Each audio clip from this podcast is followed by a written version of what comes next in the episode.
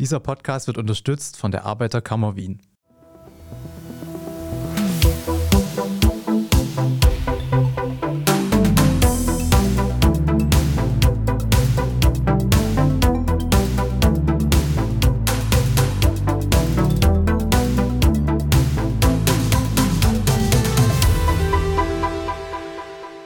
Ihr hört Edition Zukunft, den Standard-Podcast über das Leben und die Welt von morgen. Mein Name ist Florian Koch und heute sprechen wir über die Zukunft der Museen. Diese wandeln sich einerseits durch die Digitalisierung und neue Technologien, aber auch durch die Klimakrise. Wie Museen mit all dem umgehen und welche Rolle Museen in Zukunft spielen, darüber spreche ich heute mit Matthias Beitel. Er ist europäischer Ethnologe und Direktor des Volkskundemuseums in Wien. Herr Beitel, herzlich willkommen. Ja, hallo. Herr Beitel, in der Pandemie haben viele Museen mit geringen Besuchszahlen und wirtschaftlichen Problemen gekämpft. Wie geht es den Museen denn heute? Naja, die Besuchszahlen fielen ja damals bis auf, glaube ich, 10 Prozent teilweise des normalen Durchlaufs. Es sind aber schon wieder viele Menschen zurückgekehrt, aber ich glaube, wir haben nicht es gibt jetzt keine Vergleichszahlen. Wir haben jetzt, weil aktuell gesprochen, wahrscheinlich nicht ein ähnliches Problem wie die Theater, wie ich eben gerade kürzlich gehört habe. Aber die Menschen haben sich meiner Ansicht nach relativ schnell wieder mobilisiert, auch in die, in die Museen zu gehen.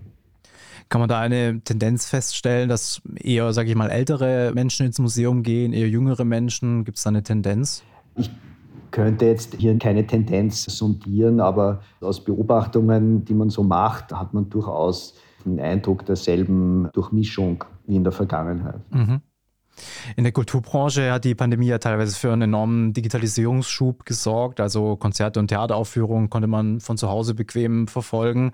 Haben Sie bei den Museen einen ähnlichen Effekt beobachtet? Naja, also sozusagen am Frontend des Museums gab es natürlich sehr viele Online-Angebote auch dann ist es auch natürlich zu hinterfragen, on the long term, wie gut das ist und sozusagen auch wiederum, ist das bezahlt oder nicht bezahlt, weil es natürlich schon beim Museum auch darum geht, dass man dem Material, den Dingen nahe ist und auch in, ich sage es sozusagen unter Anführungszeichen, auch in der Aura des Museums und mit der Aura der Objekte konfrontiert wird oder sich auseinandersetzt. Und das ist schon einfach ein Unterschied, ein großer. Und daher gab es einige euphorische Versuche und Tendenzen, aber geblieben ist schon einiges, ja, in dem also auch verschiedene Online-Angebote, die Online-Sammlungsthematik ist eine große geworden plötzlich. Also für viele Häuser ist das ein vordringliches Thema, ist natürlich jetzt politisch auch sehr gefördert und entwickelt sich. Es gibt auch EU-Initiativen. Ich glaube, Aktuell gibt es auch das European Collaborative Cloud for Cultural Heritage, das sich jetzt gerade etabliert. Und da geht es darum, dass man auch eben solchen Kulturerbeinstitutionen wie Museen dann eine europaweite Cloud zur Verfügung stellt, um Digitalisate einzubauen. Es gibt Initiativen des Kulturministeriums, Digitalisierung zu fördern, ganz konkret in Bezug auf Sammlungen. Und das ist eine Riesenherausforderung, weil natürlich auch die Systeme in den einzelnen Häusern sehr unterschiedliche sind. Das heißt, dort muss man Plattformen schaffen, wo das zusammenpasst. Und dann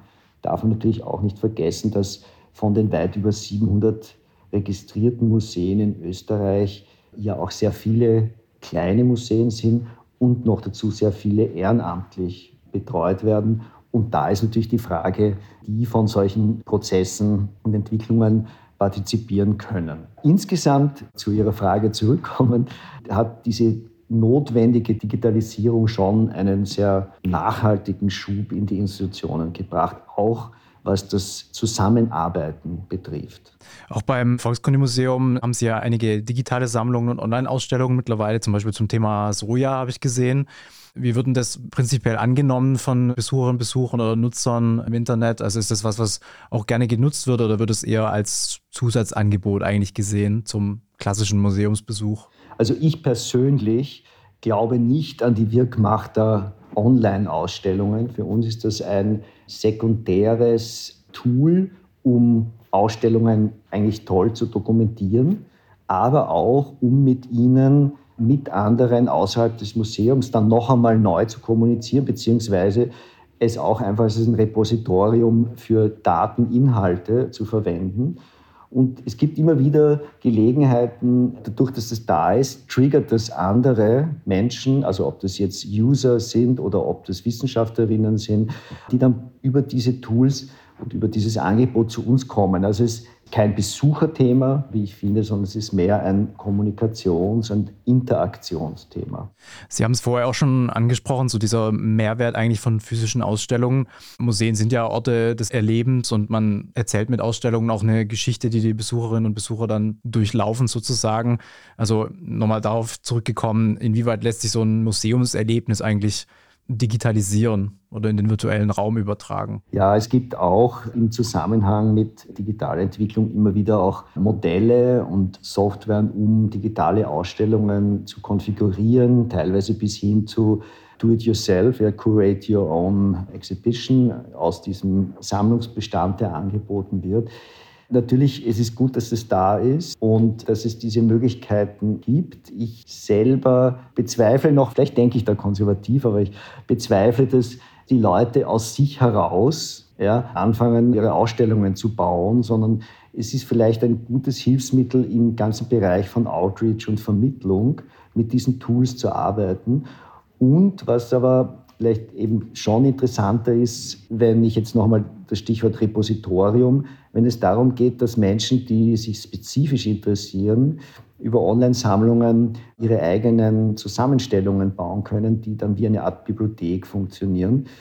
Das würde aber bedeuten, dass diese Online-Sammlungsangebote natürlich auch relativ tiefgreifend konfiguriert und konzipiert sein müssen. Das heißt also Wissenschaftlichkeit, das heißt fixe IPs etc. etc. Und dahinter steht natürlich wiederum eine ganz große Maschine der Vereinheitlichung der notwendigen Ressourcen. Und das ist ein sehr komplexes Feld, in dem sich einige Akteure bewegen, kostet viel Geld, heißt aber auch Institution, die nachhaltig agieren kann und heißt aber auch, dass in den Institutionen Menschen sitzen, die diese Daten überhaupt einmal zur Verfügung stellen können.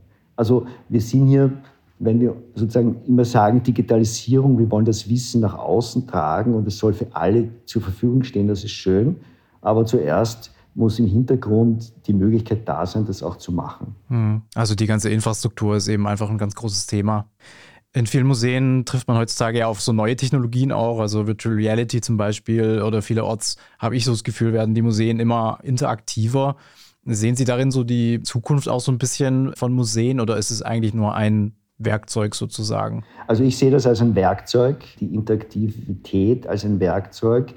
Ich glaube, dass wir als Museen und in Zusammenhang mit den digitalen Möglichkeiten auch darauf aufpassen müssen, dass wir vielleicht nicht nur der Idee hinten nachlaufen, dass wir jetzt alles digital stellen müssen, in Konkurrenz zu großen Companies, großen Playern, die sozusagen wissen, ob es jetzt wahr ist oder nicht, aber sozusagen das Angebot einfach in großer Breite darstellen können.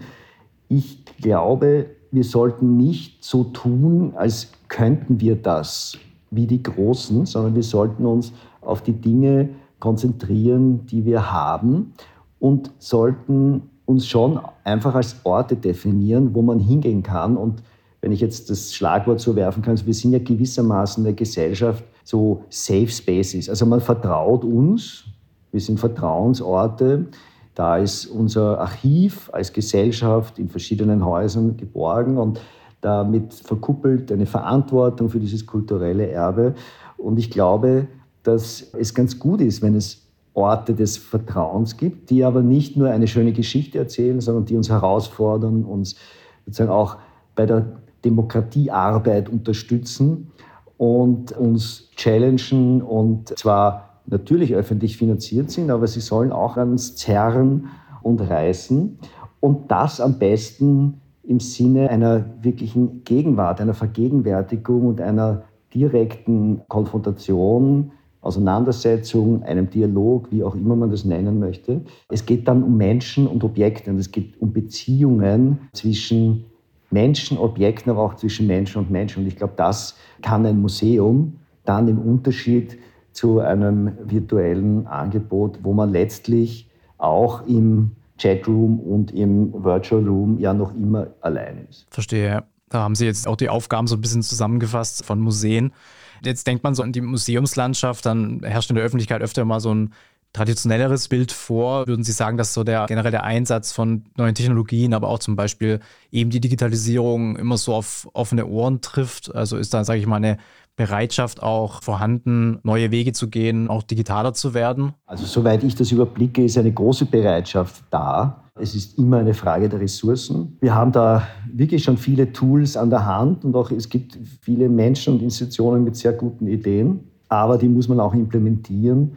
Und wenn ich mir dann eben vorstelle, dass wir, als wir uns eigentlich als Bildungsinstitutionen ja verstehen, ja, mit einem sozialen Aspekt, mit einem kreativen Aspekt und im Sinne eines Bildungsauftrages agieren und wir verstehen müssen und wahrnehmen müssen, dass eigentlich diejenigen, die an vorderster Front dieser Bildungsarbeit, nämlich Vermittlerinnen und Vermittler in den Museen, die schlechtesten Jobs haben, dann muss man sich auch überlegen, okay, wo investiere ich jetzt vielleicht zuerst? Ich will jetzt da nicht eins mit dem anderen matchen, aber noch einmal, es geht um Orte, wo Menschen zusammenkommen und da brauche ich auch Menschen, die mich dabei unterstützen, zusammenzukommen. Und ich glaube, wenn wir jetzt alle in Richtung Digitalisierung rennen, dürfen wir nicht vergessen, dass Menschen auch ihr Leben bestreiten müssen und eine Karriere oder sozusagen ein nachhaltiges Leben führen können. Und dafür braucht man halt ein Gehalt, das halbwegs hinhaut. Wir machen eine kurze Werbepause und sind gleich wieder zurück. Geh, Valentina, bitte. Mach das noch einmal mit deiner Stimme wie beim Chef vorhin. Na, jetzt nicht. Bitte, bitte. Okay. Ganz, Ganz ehrlich, Chef? Das lasse ich mir nicht bieten. Wahnsinn. Die Arbeiterkammer ist deine Stimme für soziale Gerechtigkeit. Entdecke ihre Kraft auf ak.at slash deine Stimme. Neben der Digitalisierung ist ja auch die Klimakrise in den Museen mittlerweile sehr präsent. Wie wirkt sich denn die Klimakrise jetzt zum Beispiel auf das Volkskundemuseum aus und wie gehen Sie jetzt damit um? Die Klimakrise wirkt sich natürlich auf die Museen aus, weil die Energiekosten natürlich enorm steigen. Aber es gibt die kurzfristige Auswirkung und es gibt natürlich die nachhaltigere und längerfristige Auswirkung. Die kurzfristige ist die, dass ich jetzt zum Beispiel hier in dem Museum sitze und mir eigentlich eine Decke über den Schoß gelegt habe, weil wir versuchen, nur noch 18 Grad zu machen und nicht noch 19 Grad. Das ist ganz interessant, sozusagen auch dann in einem Team das Thema Temperatur zu bearbeiten und das Thema Temperatur und Kosten und das Thema Temperatur und Solidarität auch äh, zusammenzubringen. Sehr interessantes Thema, aber alle machen mit. Jedenfalls ist das sicher eine große Herausforderung für uns als Gesellschaft. Ich meine, diese Kosten, aber auch für die Institutionen, weil da geht es um viele, viele, viele Tausende Euro im Betrieb.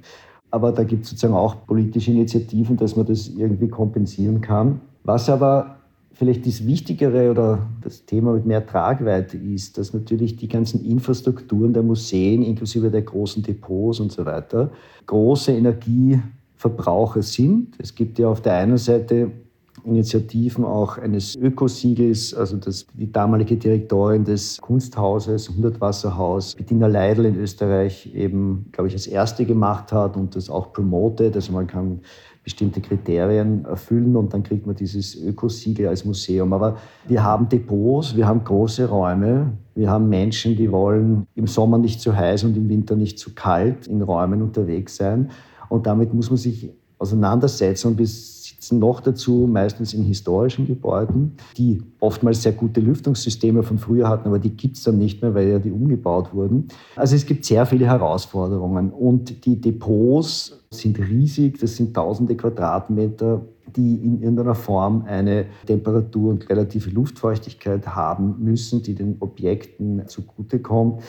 Da gibt es natürlich auch schon Tendenzen, dass man eigentlich weg geht in bestimmten Bereichen von Idealtemperaturen hin zu gleichmäßigen Temperaturen. Das heißt, dass ich sozusagen andere Beobachtungs- und Reaktionszyklen in den Depots habe und dadurch die Spitzen des Energieverbrauchs wegnehmen kann. Das ist also insofern eine ganz gute Entwicklung. Das ist natürlich eine Auseinandersetzung mit Restauratorinnen und Konservatorinnen. Aber das betrifft uns alles und das müssen wir irgendwie auch akzeptieren, dass wir uns da bewegen müssen. Und in den Häusern ist es natürlich so, dass man schon in kleinen Bereichen, also Licht, Umrüstung auf LED etc., viele Dinge auch sofort umsetzen kann. Vor allem auch ein größeres Bewusstsein für den Energieverbrauch schaffen kann. Und dann, was zum Beispiel das Volkskundemuseum Wien im Speziellen betrifft, wir haben ja, das werden vielleicht manche Hörerinnen auch gehört haben, ein großes Umbauprojekt, Sanierungsprojekt im Jahr 2024 und da ist zum Beispiel ein ganz wesentlicher Aspekt die ökologische und nachhaltige Sanierung des Gebäudes. Also da wird man sehr viel sehen, wie man mit einem alten, denkmalgeschützten Gebäude optimal eine klimaschonende Sanierung machen kann. Das wird sehr interessant werden.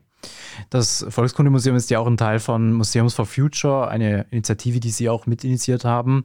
Welche Rolle müssen Museen Ihrer Meinung nach in der Klimakrise einnehmen, weil sie ja doch eine Vermittlungsfunktion haben, auch eine gesellschaftliche Funktion? Museums for Future, wenn Sie sagen, das haben wir mitinitiiert, das ist schön, aber ich finde, das ist auch zu viel gesagt. Also wir waren einfach von Anfang an dabei und waren irgendwie als Erste mit einem Transparent dabei und es ist ein bisschen so ein Mythos entstanden. Ich finde, da sind ganz andere Leute sehr aktiv in dieser Arbeit, ehrenamtlich und so weiter. Und um die geht es eigentlich.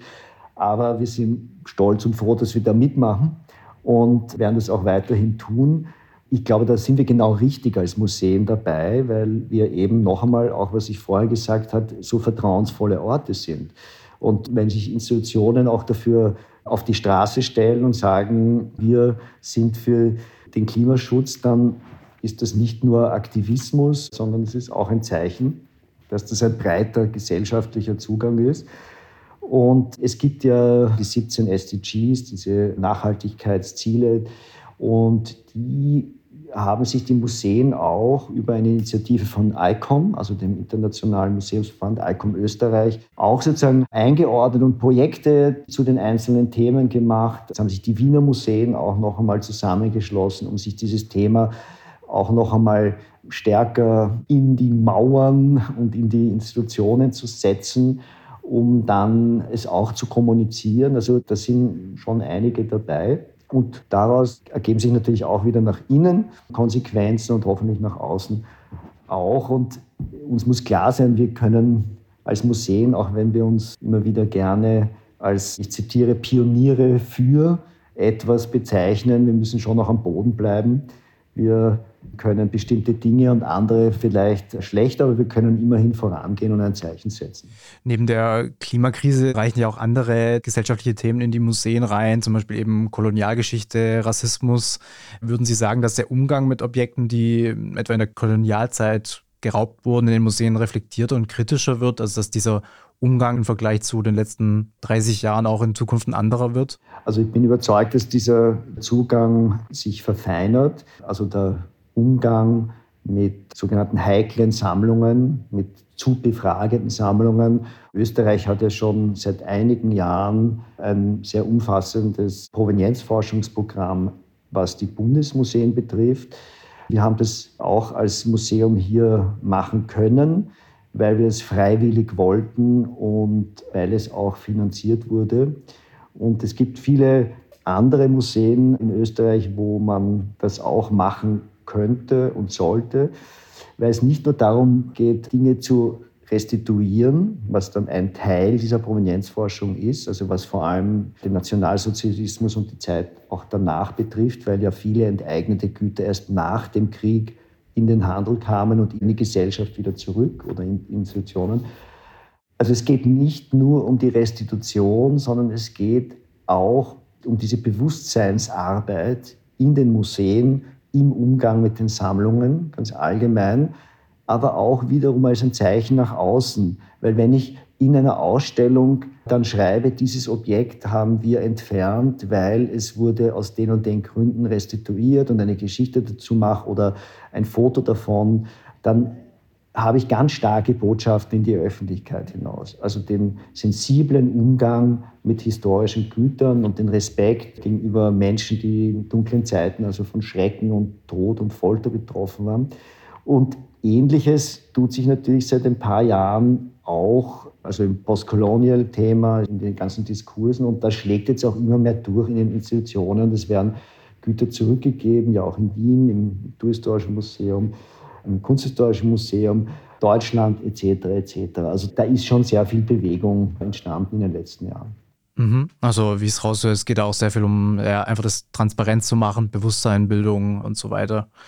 Wir haben jetzt über einige Entwicklungen gesprochen, die auf die Museen einwirken. Welche Maßnahmen braucht es aus Ihrer Sicht, damit Museen zukunftsfit bleiben? Also wenn man jetzt an politische Förderung denkt, an Bildung, ja, was bräuchte es da? Also um Museen zukunftsfit zu halten, es braucht natürlich Geld. Ja. Das ist immer nach oben offen, eh klar. Ja. Die Forderung und alle sagen, sie haben immer zu wenig. Ich glaube, dass wir natürlich in Zukunft auch als Gesellschaft in die Vielfalt der Museen investieren sollten, ob das jetzt das kleine Heimatmuseum ist, wo das Investment vielleicht anders ausschaut, nicht nur in der Höhe, aber sozusagen im Engagement der Gesellschaft vor Ort, wie auch immer, oder ob das die Investitionen des Kulturministeriums in ein Bundesmuseum ist oder die Landesmuseen und Länder. Ich glaube, dass sich das total auszahlt, weil es geht jetzt auch nicht um Identitätsarbeit und es geht einfach darum, dass man sich wirklich damit auseinandersetzt, wo man herkommt, wo man hingeht und vor allem auch darum, was wir eigentlich alles in unserer demokratischen Gesellschaft erreicht haben und was wir haben und auf was wir zugreifen können.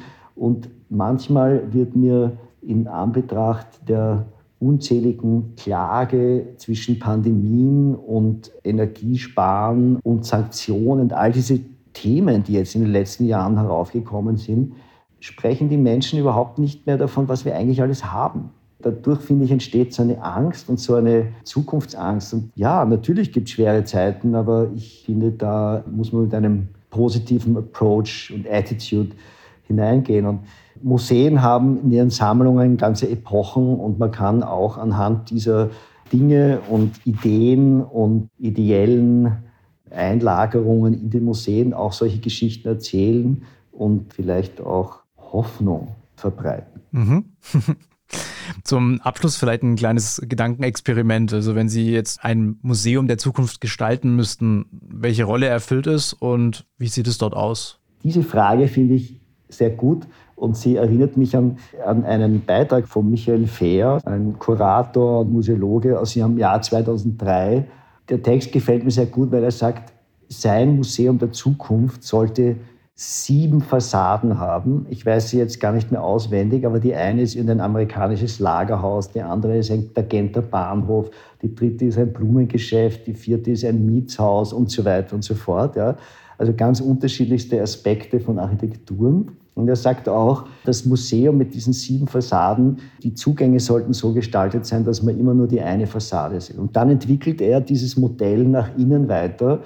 Und diese unterschiedlichen Zugänge verursachen natürlich unterschiedliche Erlebnisse, weil sich das drinnen dann fortsetzt.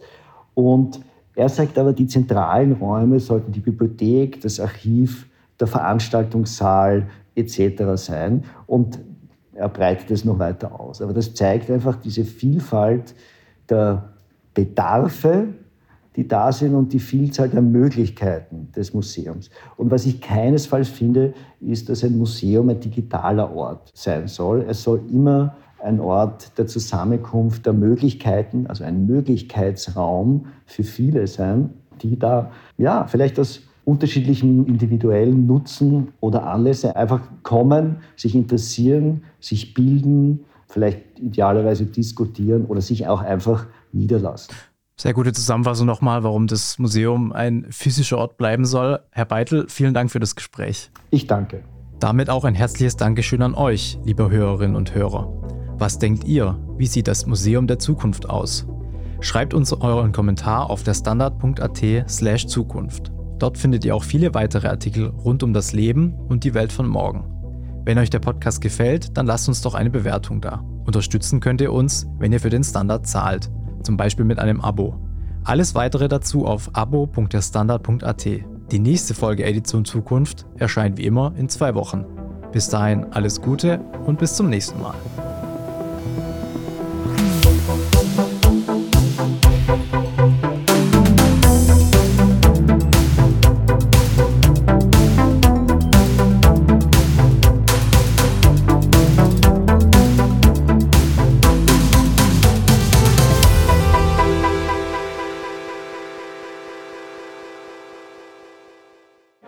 Valentina, bitte. Mach das noch einmal mit deiner Stimme wie beim Chef vorhin. Na, jetzt nicht. Bitte, bitte.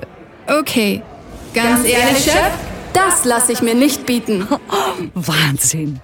Die Arbeiterkammer ist deine Stimme für soziale Gerechtigkeit. Entdecke ihre Kraft auf ak.at slash deine Stimme.